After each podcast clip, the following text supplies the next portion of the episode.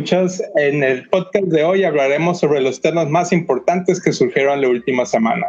En primer punto está el doblaje latino de Overlord que su protagonista, si Samuel nos dice cómo se pronuncia su nombre, porque yo no sé cómo se pronuncia. Ok, el personaje, el personaje se llama Momonga, alias el todopoderoso Ains Old Gown. El actor a cargo de este doblaje es Víctor Hugo Aguilar. Algunos lo conocerán por Lucian de League of Legends, otros como Setsude Naruto Shippuden, Grand Fisher en Bleach y el Dr. Tenman Astro, Y en películas como Samuel L. Jackson, Arnold Schwarzenegger y Sylvester Stallone. Así que ustedes ya sabrán qué tan épico puede estar este doblaje. Pues bueno, a través de su cuenta oficial de Twitter, la plataforma Funimation publicó un video promocional con una muestra de doblaje al español latino de la adaptación al anime de las novelas ligeras escritas por Kugane Maruyama e ilustrada por Sobin Overlord. La plataforma tiene su lanzamiento programado en México y Brasil para el mes de diciembre de este año. La serie también estará disponible en su idioma original con subtítulos al español. Pues ya escucharon, es, eh, es la fecha para ver Overlord. Si están ansiosos por escucharlo en otro idioma que no necesiten ver subtítulos, véanlo justo en, en, la plataforma antes mencionada. El video se escucha bastante bien. En cuestión de, de, cómo escuchan las voces, sí, sí convence bastante bien. O sea, sí, sí se ve que Funimation le está, le está echando todo, todo el poder al, al, doblaje en, en, cuestión de sus, de sus animes que, que están eh, ahorita dedicándole para diciembre. Sí se ve bastante buena. Lo hacen con Tokio. Y para los que no saben de qué se trata este anime, les leeré un pequeño pedazo de la sinopsis, la cual dice así. Ha llegado la hora final del popular juego de realidad virtual Yggdrasil. Sin embargo, Momonga, un poderoso mago y maestro del gremio oscuro de Ain's All Gone, decide pasar estos últimos momentos de actividad de los servidores dentro de su gremio. Para su sorpresa, a pesar de que el reloj dio la medianoche en su interfaz, Momonga sigue siendo plenamente consciente de su personaje y además los personajes NPC parecen haber desarrollado personalidades. Enfrentando esta situación anormal, Momonga ordena a sus leales sirvientes que investiguen y tomen el control de este nuevo mundo, con la esperanza de averiguar qué es lo que ha pasado y si puede haber otros jugadores en el mismo predicamento que él. A lo que estoy viendo, que, eh, para hacer un anime que tiene batallas y todo, pues tiene una gran animación porque es animado por Madhouse, quienes siempre han tenido una gran fama al producir animes que ni siquiera se dignaron a, a, animar la segunda temporada de One Punch Man. Así que ya saben qué tan buena calidad da las animaciones. De hecho, el anime tiene, tiene un juego para, para teléfonos móviles. Eh, tiene un juego Overlord precisamente y se llama Mass for the Death para los para quienes lo quieren descargar. Es tipo RPG entonces, igual por si, por si están ansiosos por el, por escuchar el anime en, español, igual le pueden dar una checada mientras el juego. Díganos qué otros animes que, que otros animes quieren que les avisemos que van a, que vayan a tener doblaje en español, porque sabemos que hay muchas personas que dicen, ah, qué doblaje está en japonés, que voy a leer subtítulos o yo estoy acostumbrado al, cuando estaba en la tele los doblaban y pues no tengo que andar batallando Así que si quieren saber sobre más animes acá chingones que quieran escucharlos en español latino, avísenos, nosotros lo investigamos y se los diremos.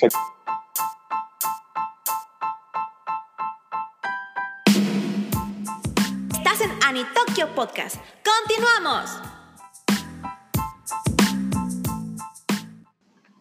Y en otro punto de nuestras noticias está el rey de los monstruos cobra vida en Japón. ¿A quién nos referimos? Pues a Godzilla el, el monstruo más característico de la cultura japonesa y una obvia analogía a las bombas de Hiroshima y Nagasaki en la Segunda Guerra Mundial, el cual pues va a ser representado en una atracción enorme que abrirá sus puertas el 10 de octubre de este año.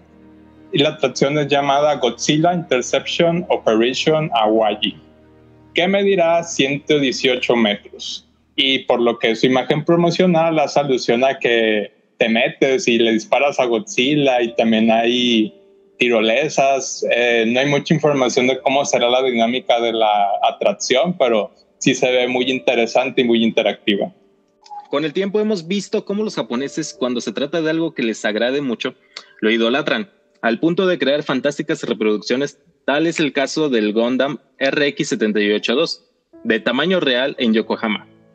O el caso del EVA 01 en el parque Toei Usumasa, los cuales eh, pues han, han sido como que muy llamativos para las personas de todo el mundo. Y pues en este caso, pues fue el gran anuncio de Shin Godzilla.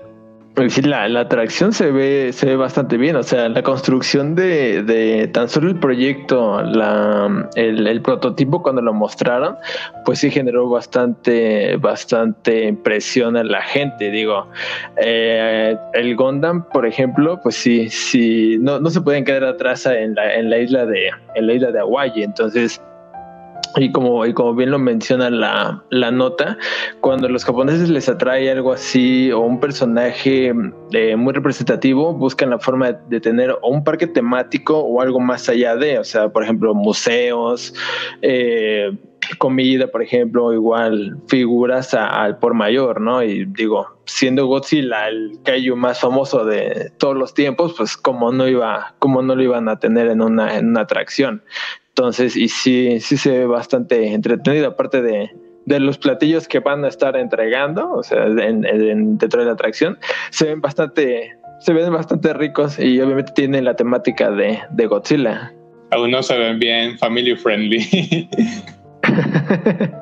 sí, pues es, es que para todo es público. Como, y aparte es, es como el tema de, también ya hablando de, por ejemplo, del Gundam, pues en esta parte del Gundam eh, estamos hablando de que la estructura del Gundam Factory Yokohama consiste en un enorme modelo del RX-78 Gundam que mide 18 metros de altura, el, el, cual pues todas sus partes tienen movimiento. La atracción consiste de dos áreas, el Gundam Dock, una plataforma que almacena el modelo y realiza trabajos de mantenimiento, y el Gundam Lab, que contiene instalaciones de exhibición dedicadas en donde se puede disfrutar aprendiendo sobre la maquinaria que hace funcionar al robot y sus aditamentos. Además, Gundam Dock está equipado también con una plataforma de observación especializada conocida como el Gundam Dock Tower, que permitirá a los visitantes ver la cabeza y el cuerpo del modelo desde una altura que varía de entre los 15 y 18 metros. Y pues lo cual, todo esto eh, están con, con, la idea de que, bueno, y si no, y si no trazan más el proyecto, este, que entre el 19 de diciembre del 2020 al 31 de marzo del 2022 esté abierto oficialmente para el público. Así que pues realmente siento que esto va a ser como que como que el boom para Japón, porque pues al menos en este, en este caso de, de por la pandemia, pues estamos hablando de que Japón ahorita tiene puertas cerradas para casi todos los países. Así que pues todo, todo, todo lo que vienen siendo los proyectos grandes, pues grandes los están dejando para, para finales o inicios de otro año. Pero sí está bien, o sea, dentro del todo para que la gente pueda ir conociendo más de, eh, por ejemplo, tenga planes para, para visitar otros lugares, en este caso Japón, y tener eh, eh, otras atracciones, ¿no? O sea, conocer a sus personajes favoritos, por ejemplo, eh, lo que es el EVA 1, el, el EVA 01, el Gundam o el, de, o el de Godzilla, está bastante bien. Y digo, teniendo, por ejemplo, que menciona la fecha 31 de marzo de 2022, o sea, tienen casi dos, dos años de para poderlo ir a disfrutar porque sí sí sí sí está llevando un buen tiempo para crearlo pero les está quedando bastante bastante bien. O sea sí sí la forma en cómo se mueve las luces o sea mover cada cada articulación del del del mecha sí sí es impresionante verlo ya en movimiento. Entonces y por ejemplo el de, el de Evangelion pues también el, el, parque el parque temático de Evangelion sí también porque te muestra eh, algunas eh, alguna información extra sobre los Evas o, o, Los Ángeles. Entonces cada uno cada atracción tiene tiene lo suyo tiene y, y, estarse preparando para cuando termine este esperemos que sea pronto es una es una gran oportunidad para Japón para que pueda generar mucho más eh, público, audiencia y sobre todo que pueda que se pueda recuperar eh, en cuestión de, de, dinero. Sí, igual, o sea, eh, desde que cancelaron los Juegos Olímpicos, pues han dicho de que en 2021 los van a hacer quieran o no. Así que aunque no tengan mucho público en su apertura, yo digo que esperan que todo el turismo que pueda venir para los Juegos Olímpicos es cuando más tenga el boom todas estas atracciones. Sí, pero pues como, como les comentaba, pues la idea ahorita de, de la mayor parte de, de, atracciones de Japón que están realizando es literalmente dejarlo para el siguiente año porque pues tienen la expectativa de que va a llegar mucho más gente por lo mismo de los Juegos Olímpicos. Además estamos hablando de que no solamente estos, estos, este, estas atracciones van a estar, porque también estamos este, conscientes de que están terminando o dando los últimos detalles también, por ejemplo, al parque temático de Mario. Correcto, o sea, ahorita, están, se están, eh, eh, se están apurando para muchos parques temáticos, o sea, y es la, y es la, y es lo admirable de ellos, o sea, en cuestión de para, para atraer a gente en, el próximo año. No, pues es que se están reforzando con todo lo conocido internacionalmente, o sea, son conocidos por Mario, las películas de Ghibli, por Evangelion, por Godzilla, todo lo, por lo que es eh, conocido Japón en la cultura popular. exactamente. Igual eh, toda esta tendencia de los japoneses de si Gundam, Evangelion o Godzilla, creo que es más por este fanatismo de que estas cosas súper gigantes que pues raramente podrías ver en la vida real, tratar de hacerlas real. Eh, yo digo que esto es más la motivación de estas atracciones de que por, en un momento puedes decir eso mismo de 100, 200 metros nunca lo voy a ver los japoneses dicen no. Sí, es, lo bueno de la, de la, infraestructura que maneja Japón, por lo mismo, por lo que, por lo que dices. O sea, ellos, ellos dibujan mucho eh, lo que es eh, robots gigantes y demás, pero uno dice, ah, pues se ve chido en, animación, ¿no? Pero ellos buscan la manera de hacerlo real, como bien lo dices, buscan esa forma de que tú lo puedas tocar, o sea, no solamente imaginarlo cómo se vería, sino palparlo y decir, órale, o sea, está, está muy chido, les quedó muy chida la atracción o está muy chido el personaje, ya viéndolo eh, de cara a, de cara a cara, ¿no? O sea, viendo el tamaño que tiene, el movimiento que tiene, o sea, todo eso está, está perfecto y es, y es muy buena, es muy buena situación para, para ellos. Pues ahora sí que para quien desee ir a Japón para el siguiente año, pues ya, ya sabrá qué visitar. Y si quieren esperar más para las demás atracciones, pues también. Exacto, porque sí, sí, sí va a ser un billetito, pero pues, el, el cochinito hay que, hay, que, hay que ir ahorrando para el cochinito si salió para el boleto a los Juegos Olímpicos, va a salir para las atracciones. Exacto.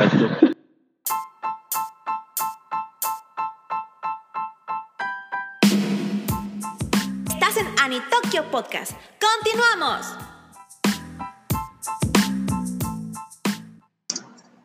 Y en nuestra siguiente noticia está el catálogo de otoño que va a comenzar ya en esta temporada, a finales del año, con pero nos vamos a especificar primero en Crunchyroll, los estrellas de Crunchyroll, quise decir. Eh, a través de sus medios oficiales, la plataforma de streaming Crunchyroll publicó su catálogo de estrenos de, temporada de otoño de este año. A continuación se presenta un resumen de las series presentando estudio encargado y fecha de estreno. La verdad son varias, así que les diremos las más llamativas.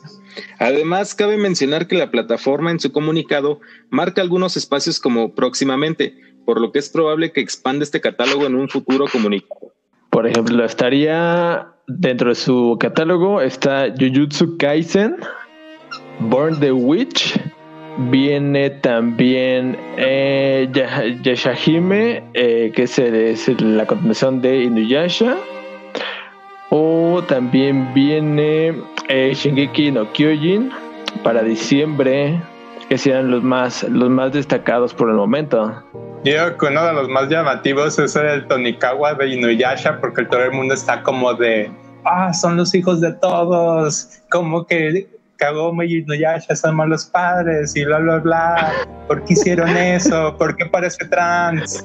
¿Por qué parece que va a haber puro, mm, no sé, discurso LGBT y cosas así? No, o sea, ya he visto en comentarios de las publicaciones, ya he visto como que todas esas dudas y por qué pasa esto y lo otro y bla, bla, bla. Así que por fin se les van a acabar las dudas y van a poder calmarlas esta temporada de otoño con eso. Shingeki, no Kyojin, pues ya saben cómo va a estar el rollo de ahora que se reveló toda la verdad. Y de los otros, pues no sé si mis compañeros puedan decir más de ellos. Bueno, pues entre los, entre los destacados, al menos a, mi gusto, por ejemplo, Jujutsu Kaisen, pues hasta ahorita la, la, segunda temporada está programada para estrenarse el 2 de octubre. También entre otros de los mencionados anteriormente, pues recordemos que, por ejemplo, este Yashahime, que viene siendo la continuación de, de Inuyasha, eh, está programado para estrenarse el 3 de octubre. Y este y pues ya todos los demás, eh, todas las demás fechas y, trailers, si lo desean ver, pueden entrar a la liga de anitokyo.net, diagonal anime, diagonal 53810 o 53810. Y allí pueden eh, ver toda la lista de, de, los próximos estrenos de Crunchyroll. próximamente tendremos una lista más amplia, no solamente de, esta plataforma, sino también de Funimation, de Anime Negai, de este, Amazon Video y de Netflix. Igual para adelantarles un poco qué tipo de animes están fuera de es, fuera del catálogo de Crunchyroll, hay uno llamado Ikebukuro Westgate Park, que es una historia como tipo Banana Fish de muchas peleas callejeras, entre otras cosas. También está el remake de Higurashi no Naku Koroni. Hay una versión de, que tiene hace unos años, pero yo se lo sugiero mucho. Es gore, gore terror psicológico, eh, perfecta para la época de Halloween. Igual va a haber un anime que se llama Otona Nio Koi no Shigata wa Wakarane Otokoi. No sé qué significa eso, honestamente. Por si según su hipnosis. Eh, es como de un, es un oficinista de 30 años, no, es una, una chica oficinista que no ha tenido novio de 30 años y trata como de tener una relación y en el sentido sexual con un güey.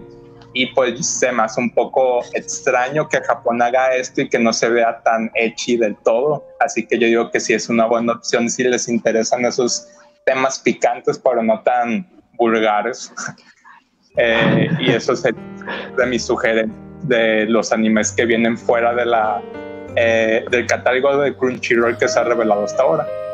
Por ejemplo, el de, el de Born the Witch, ahorita del, del catálogo de Crunchyroll, se ve bastante bien. Estaba viendo el tráiler y se ve bastante, bastante bien porque trata mucho entre magia, dragones, eh, como que universos dentro del mismo planeta, universo paralelo. Está, está bastante interesante el, el, cómo intentan plantear una, una situación donde el, el ser o, o, tener a un dragón es, es una situación prohibida, como hemos visto en otros animes que los dragones son de lo más común, entonces, eh, pero Born the Witch ahorita se ve bastante bien y se, se estrena el día de mañana en, en, Crunchyroll, entonces se ve, se ve bastante interesante el asunto.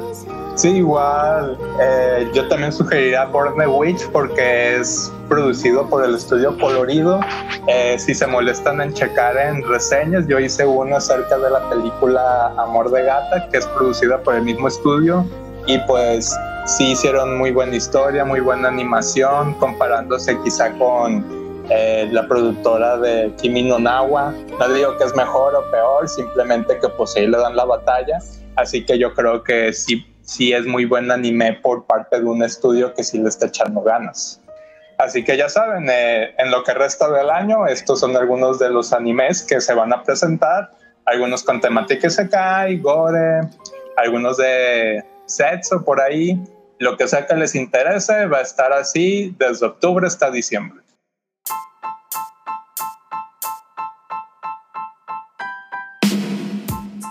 Estás en Anitokyo Podcast. ¡Continuamos! Y para nuestro último punto, Anitokyo Escuchas, tenemos a Manekineko, el gato de la suerte por quienes no le identifiquen, creo que alguien en su vida, en alguna serie, película, etcétera, etcétera, habrá visto ese gatito que se le mueve la patita y tiene un collar y como unas tablas de madera. Yo en mi caso, yo la había, yo en mi caso la había visto en videos de Ben Shorts, no sé ustedes, eh, o en alguna que otra serie. Y y a continuación vamos a hablar sobre un poco de su historia, cómo se originó y los diferentes Neko que existen, porque no, porque no es nomás el gatito dorado, blanco y ya. Hay diferentes y representa diferentes cosas. Pues bueno, fíjate que, por ejemplo, estos, esos gatitos normalmente también los puedes ver muy seguido en algunos establecimientos. Donde más los pueden ver todavía es, creo que en los restaurantes de comida china. Este, y pues como, y como dices, el, gato tiene algo muy característico en el cual pues mueve una de las, de las patitas como que si estuviera saludando, mientras que con la otra patita está como que sosteniendo dos monedas, que son las que tú dices de que son como, como tablas de, madera o algo así. En este caso, como tablas de madera. bueno, en, este caso, el, el simpático felino, pues como te dije, es muy común en restaurantes asiáticos y no es mm, este, más ni menos que el popular manequineco, así se llama en realidad. Algunas personas no saben en realidad su nombre, pero lo compran para tener suerte en su, en su establecimiento.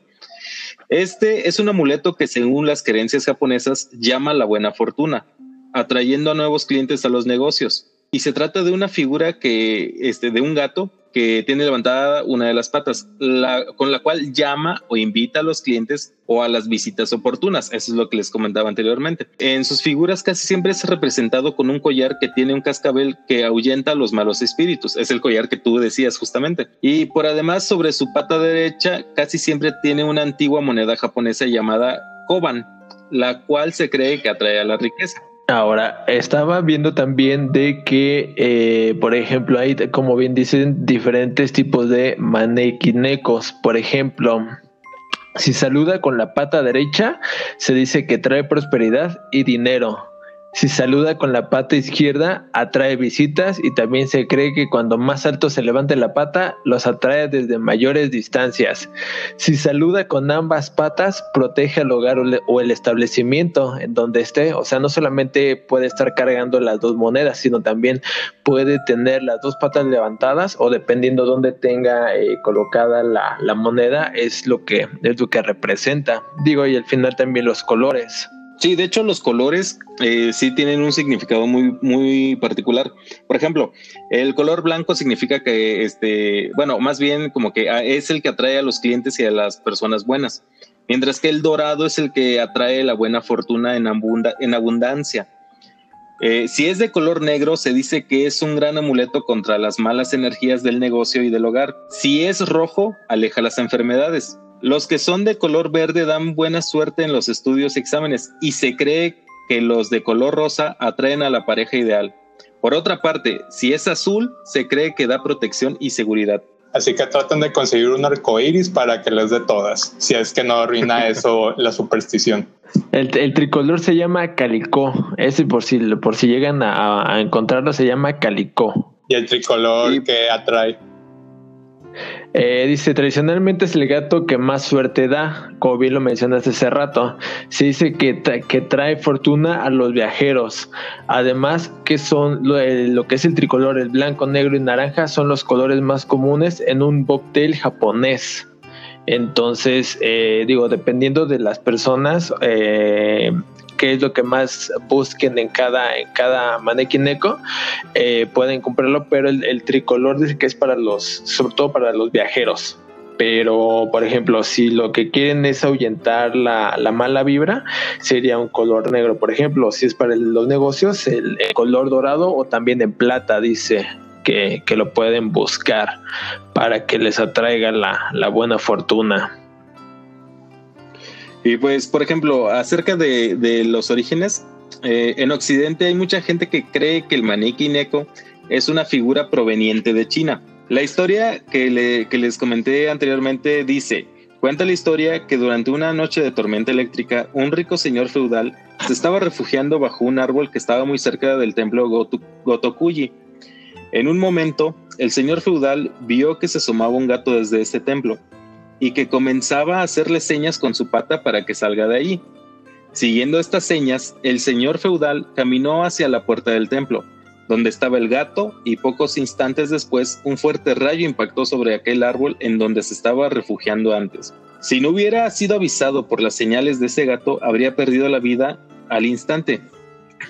Es por eso que en agradecimiento al simpático animal que lo alertó durante la tormenta, este señor feudal dio una importante donación al templo, y entabló una amistad muy fuerte con el monje de este templo, que era el dueño del gato cuyo nombre era Tama. Cuando el gato murió, sus restos fueron enterrados en este templo, y en su honor se hizo la primera figura del maniquí Neko. Se trataba de una enorme estatua de un gato con su pata levantada como si estuviera llamando o invitando a entrar, y más adelante sus versiones más pequeñas comenzaron a venderse como amuletos de buena suerte. No sé por qué en mi mente de, de, mexicano le imagino al gato como, como diciendo el señor feudal, güey, güey, tengo droga, güey, ven, ven, ven.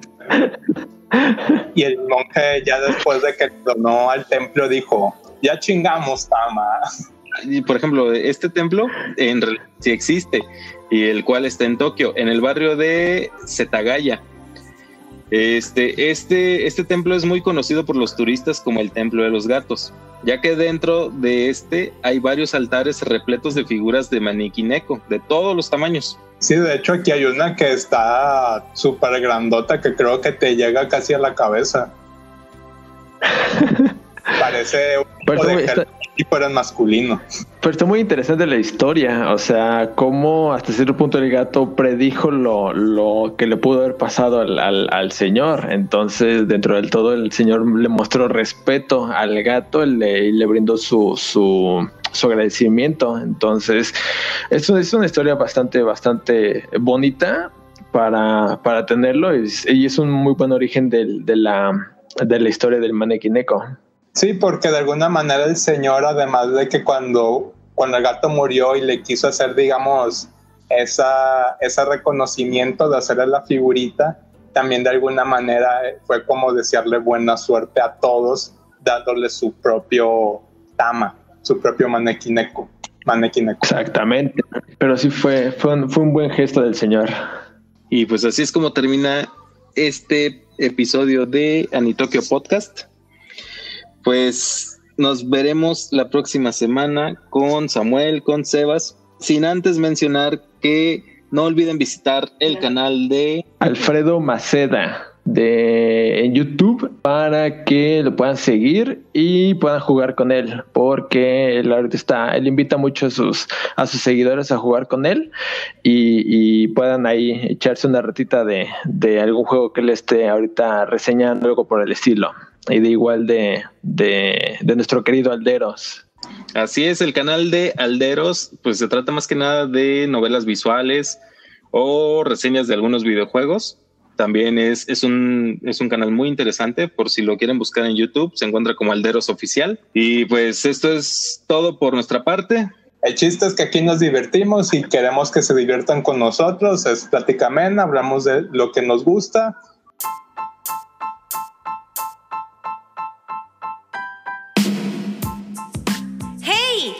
Por escucharnos. No olvides visitar nuestra página web www.anitokyo.net.